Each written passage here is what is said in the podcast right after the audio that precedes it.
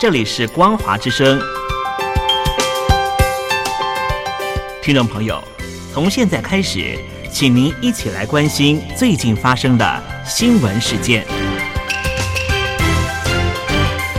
欢迎收听《光华随身听》。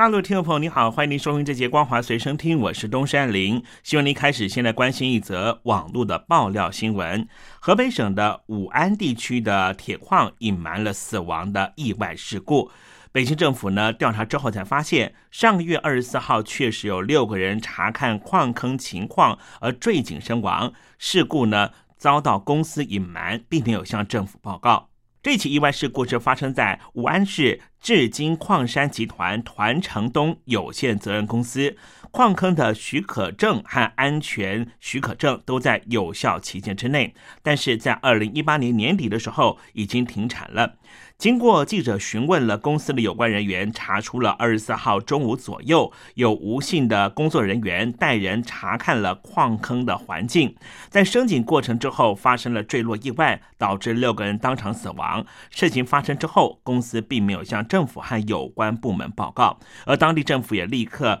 组成了调查小组，掌握了涉案人员，将会依法处理。欧盟在十七号宣布，对四名中国大陆的官员和一名实体的机构实施经济制裁和旅行禁令。这是一九八九年六四天安门事件以来，欧盟再次对北京当局实施制裁。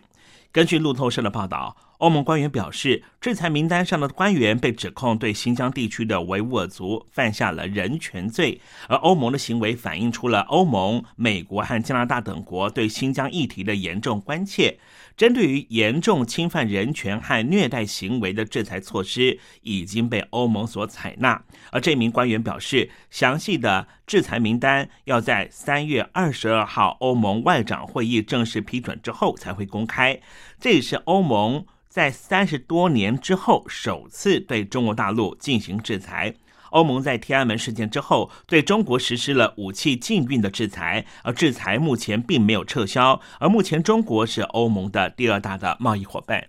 缅甸自从爆发了军事政变之后，掀起了示威浪潮，军政府血腥镇压，导致于示威群众死伤惨重。这个月十四号当天，缅甸有高达七十四个人被枪杀，可谓是最血腥的一天。其中一名死者是华裔的医学生，他的父母对爱子死于军警的枪探之下伤心欲绝。而中国面对缅甸政变的消极态度，让母亲更是痛心直言：“我痛恨中国。”十七岁的华裔医学生就是林耀宗，十四号的时候参加了示威活动，遭到军警无情枪杀，头部中弹，直接倒地身亡。在网络上面传播的影片可以看出，军警开完枪之后上前查看，疑似在确认他是否死亡，还对试图帮助林耀宗的另外一名女子拳打脚踢，紧接着将林耀宗的尸体拖行了好几公尺带走，行径可谓是非常可恶。痛失爱子的林耀宗的父母事后透过媒体镜头用中文向中国政府喊话。林耀宗的父亲表示：“我们都是中国的华侨，看在我们华侨的面子上，对于这些寻求民主的缅甸公民华侨，能否请北京当局施予一臂之力？希望可以为。”在缅甸的华侨多想一想，为缅甸的民主事业出一份同理心和同情心，把这个革命的军政府推翻掉。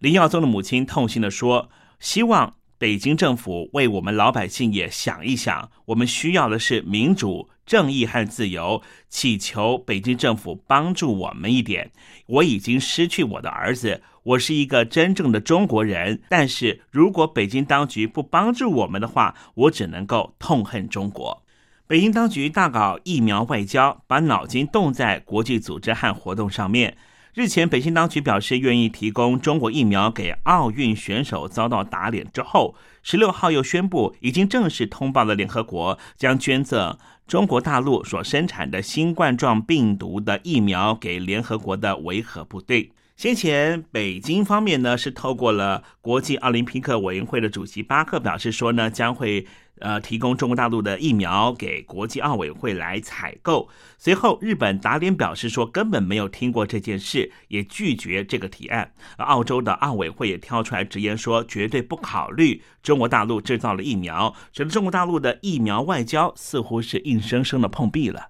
在美国的佛罗里达州，有一名女医护人员在怀孕了三十六周的时候接种了。辉瑞药厂所研发出来的新冠状病毒的疫苗，三个礼拜之后，她生下了一名也带有病毒抗体的健康女婴，成为了全球第一位经过母亲接种新冠状病毒肺炎疫苗而带有抗体的婴儿。继续来关注的是源自于中国大陆武汉地区的这个新冠状病毒肺炎的情况啊，全球呢到目前为止已经至少有两百六十七万人死于新冠状病毒肺炎，至少有一亿两千多万人确诊。在统计数字上面显示，美国仍旧是疫情最严重的国家，已经有五十三万人病故，有两千九百五十四万人确诊。在死亡人数的占人口比例方面，捷克是死亡率最高的国家，每十万人就有两百二十三人染上了这个病毒，最后丧命。接下来就是比利时和斯洛文尼亚、英国以及蒙特内哥罗。来关心美国和中国双方的贸易对战的最新动态。美国商务部方面正式表示，已向多家在美国提供资讯和通讯技术服务的中国企业发出传票，以调查他们是否构成国家安全威胁。美国商务部的部长雷蒙多透过声明表示，北京当局涉入了削减美国科技优势、威胁美国盟友的举动。因此，美国当局要透过这些传票的搜集资讯，让美国能够下定决心采取可能的行动，好让美国企业、美国劳工和美国的国家安全可以得到百分之百的最佳保证。这项声明并没有点名任何公司，但是美国前总统特朗普政府曾经锁定中国电信巨擘华为。科技公司以及中兴通讯要求美国的电信基础设施移除他们所提供的所有设备。而就在美国国务卿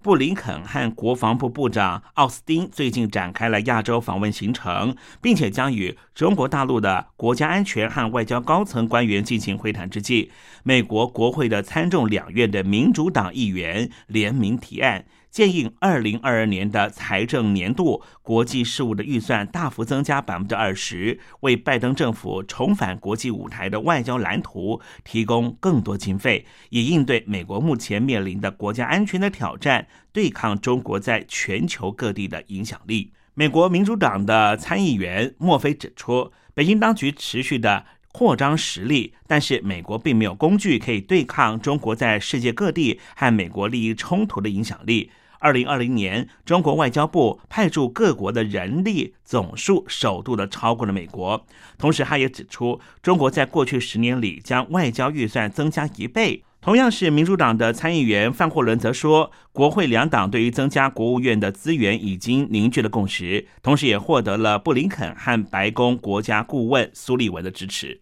最近，中国的政治圈连续爆发了女贪官陷入了权色交易之中。根据中国媒体的追踪，其中有一名在甘肃省的武威市原来的副市长，叫做姜宝红。他为了升官，一再的奉献他的肉体，前后跟四十多位的官员发生了性关系，其中有十七人是领导级。而姜宝红已经在去年遭到了法院判刑十二年的有期徒刑。这姜宝红可以说是美女级的副市长，几乎是年年升官，官被形容是。火箭式的升官，这是中共的纪监委认证在搞权色交易。调查过程里，他不止收受大批的贿金，透过了肉体上位，而其中一再提拔他的就是武威市的前任的市委书记火荣贵，两人是地下情人。最后，火荣贵的职务也同步被拔除。中共的女官员涉贪也颇多，不仅和男性的上级长官发生关系，也和他交涉的商人一起上床。